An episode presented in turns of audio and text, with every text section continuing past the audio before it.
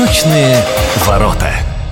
У микрофона Анастасия Магнус. Здравствуйте. В эту пору многие музеи, театры посвятили свои показы снятию блокады Ленинграда. Это событие, наверное, вся Россия отмечает, и мы тоже не могли, конечно, обойти вниманием эту тему. У нас в гостях Станислав Вадимович Сливко, кандидат исторических наук, доцент Высшей школы педагогики и истории ТОГУ. Здравствуйте, уважаемые радиослушатели. Снятие блокады Ленинграда. Как мы сейчас вспоминаем об этом событии? Как просто и внятно донести до следующих поколений, о чем этот день? Ну, давайте с истории. Блокада Ленинграда – это одна из трагических страниц истории Великой Отечественной войны и героических. 8 сентября 1941 года, когда началась блокада Ленинграда, население города насчитывало более 2,5 миллионов человек. Среди них 400 тысяч детей.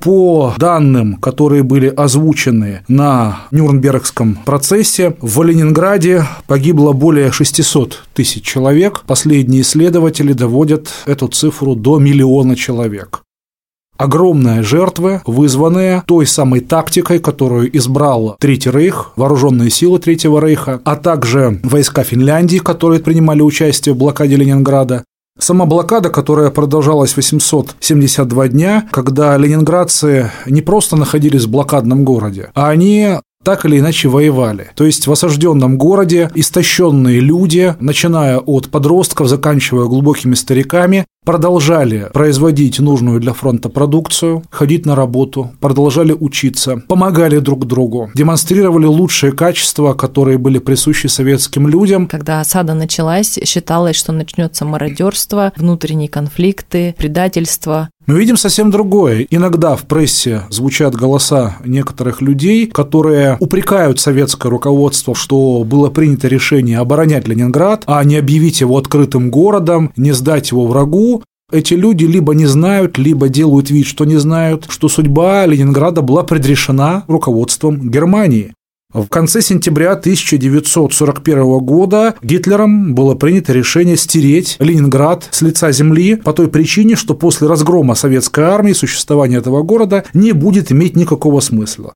Предлагалось плотно блокировать город и сравнять его с землей с помощью артиллерии всех калибров и непрерывных бомбардировок с воздуха. Также путем создания условий, когда в городе свирепствовал бы голод и эпидемии, не только сопротивление войск, но и моральный дух ленинградцев были бы подорваны.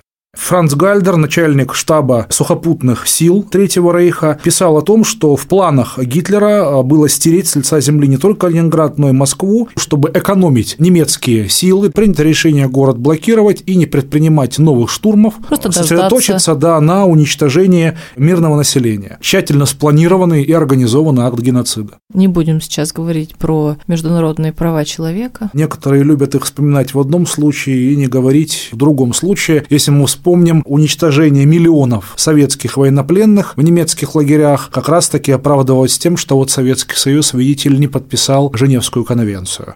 Трагедия Ленинграда, она из той самой трагедии всего мира, который столкнулся с коричневой чумой. Другое дело, что Ленинград не пал, а 872 дня героически сопротивлялся и в итоге победил. Победа происходила тоже не в один день. Мы отмечаем 27 января как день снятия блокады Ленинграда и победы, но до победы-то было далеко. Мы празднуем два дня. День частичного снятия блокады Ленинграда. Это произошло в 1943 году, 18 января января стало известно о соединении войск 67-й армии Ленинградского фронта и 2-й ударной армии Волховского фронта. Был пробит коридор шириной в 11 километров, и по южному берегу Ладоги была построена железная дорога, была возведена переправа через него, по которой в Ленинград пошли поезда с продовольствием, сырьем, боеприпасами, но до окончательного снятия блокады было еще довольно долго. Вот эта вот тонкая ниточка, которая связывала теперь большую землю Ленинград, была очень-очень очень тонкой. Поставки также продолжились и по Ладоге,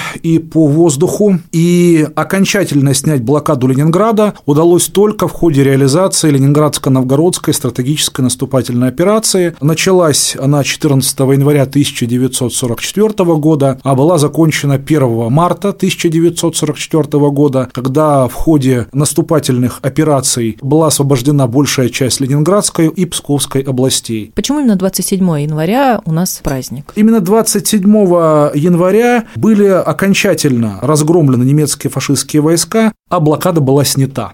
Первые две недели проведения наступательной операции привели к тому, что немецкие войска были отброшены на значительное расстояние от города, что позволило полностью восстановить его снабжение и ликвидировать блокаду. У нас э, есть в Хабаровском крае тоже участники этих событий, люди, которые жили в Ленинграде в то время, и те, кто освобождали. Есть особые имена, да, вообще участие дальневосточников в этих событиях. На фронт борьбы с немецко-фашистскими захватчиками в июле-ноябре 1941 года из Преамурья и Приморья отбыли 12 дивизий на северо-западный фронт, который как раз-таки вел борьбу с наступающей группой армии «Север», нацеленной на Ленинград, Прибыла 26-я стрелковая э, дивизия во главе с полковником Кузнецовым. 6 сентября 1941 года она с марша атаковала немецко-фашистские войска в районе Лужно-Красной и вместе с другими дивизиями не дала им выйти на Октябрьскую железную дорогу восточнее озера Ильмень. По всему фронту разнеслась весть о подвиге красноармейца Николая Сосновского, в одном из боев, когда фашистская огневая точка не давала возможности подняться в атаку, он закрыл своей грудью амбразуру, подвиг, который совершил Александр Матросов. Трижды также атаковали фашисты расположение роты, Пулеметчик Петр Саблин прикрывал огнем своих товарищей. Более сотни солдат вермахта остались там. Именно прибытие свежих сил позволило затормозить наступление группы армий «Север». Также под Ленинградом открыл свой боевой счет знаменитый разведчик Нанаец Александр Подолевич Пассар в районе Тихвина, взявший первого языка. Разведчик Пассар подготовит э, изрядное количество своих последователей, которые будут на фронтах Великой Отечественной войны совершать подвиги, совершать подвиги приносить языков, а вместе с ними и ценную разведывательную информацию. Кроме того, именно на Ленинградском фронте зародилось снайперское движение, которое распространилось на всю Красную Армию. Всегда мы напоминаем и не устанем напоминать, что у коренных народов был отвод. Конечно. Добровольцы. Да, это все да. добровольцы. Разумеется, Ленинград не сходил с строк газет. Ленинградцам направляли свою помощь и дальневосточники, которые трудились в тылу. Александр Александрович Фадеев, который считал себя дальневосточником, побывал в блокадном Ленинграде и написал серию очерков о борющемся городе, которая была издана отдельной книгой. Мы часто помним о Фадееве как об авторе «Молодой гвардии», «Разгрома», но вместе с тем Фадеев, прибыв в Ленинград, из серии своих очерков составил книгу, занимался проблемами эвакуации писателей, деятелей литературы, журналистов из блокадного Ленинграда.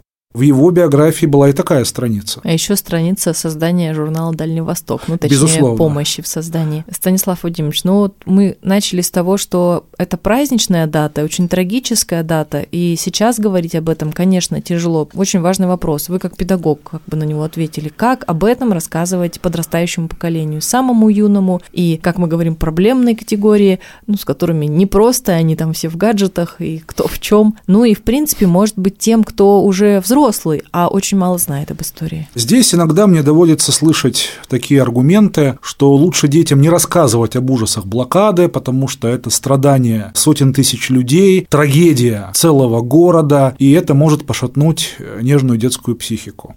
А с другой стороны, ну давайте положим руку на сердце. Мало ли у нас дети видят насилие, смерти и крови по телевидению, в интернете и где-либо еще. Довольно много. И вот это как раз-таки во многом способствует, что молодые люди недооценивают ценность человеческой жизни.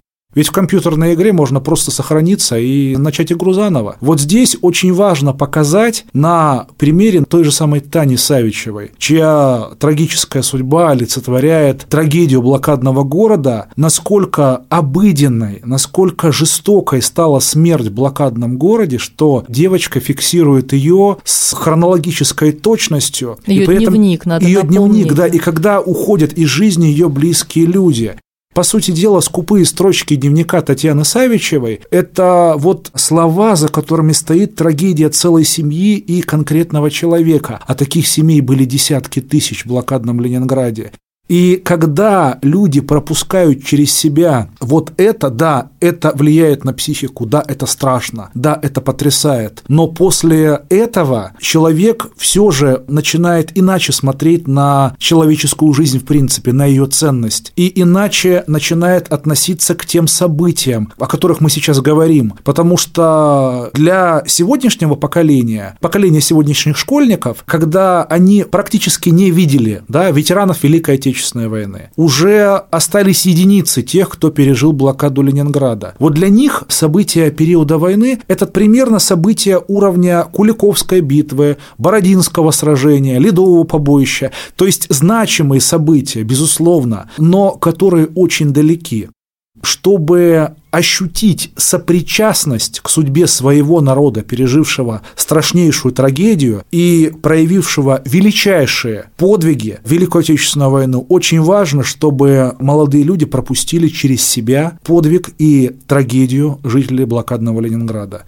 Чем больше они почерпнут, тем лучше. Тем раньше они прочитают блокадную книгу Данила Гранина и Олеся Адамовича. Фактически это сборник воспоминаний, который был собран этими писателями. Чем раньше они почитают документы, чем раньше они прочтут исторические сочинения на эту тему, тем больше они смогут понимать о том, какое значение имеют эти события, и о том, что фактически благодаря подвигу и жителей Ленинграда, и защитников Одессы, защитников Москвы, Севастополя. Благодаря подвигу советского народа, который совершил его в годы Великой Отечественной войны, совершал его ежедневно на протяжении 1418 дней, они сейчас имеют право жить, ходить по нашей земле и радоваться жизни. По большому счету, юноши, которые задумываются жизнь бы делать с кого, как говорил Маяковский, очень нужно было бы посмотреть, чем жила наша страна в период Великой Отечественной войны, когда на карту была поставлено само существование нашей страны и нашего народа.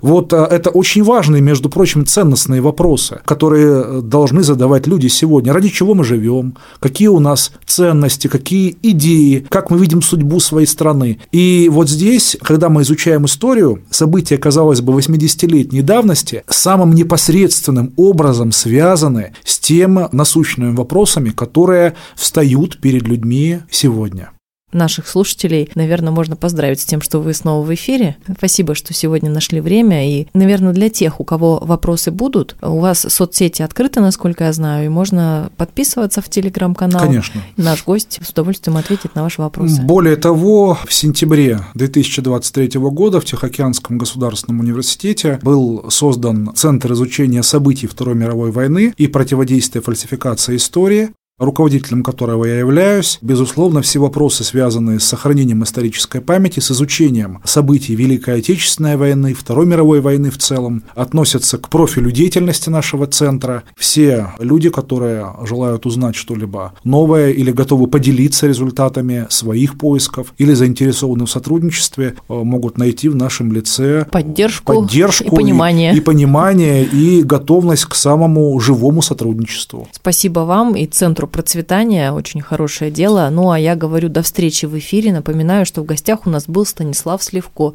кандидат исторических наук, доцент Высшей школы педагогики и истории ТОГУ. До новых встреч, уважаемые радиослушатели. Меня зовут Анастасия Магнус. С праздником. До встречи в эфире.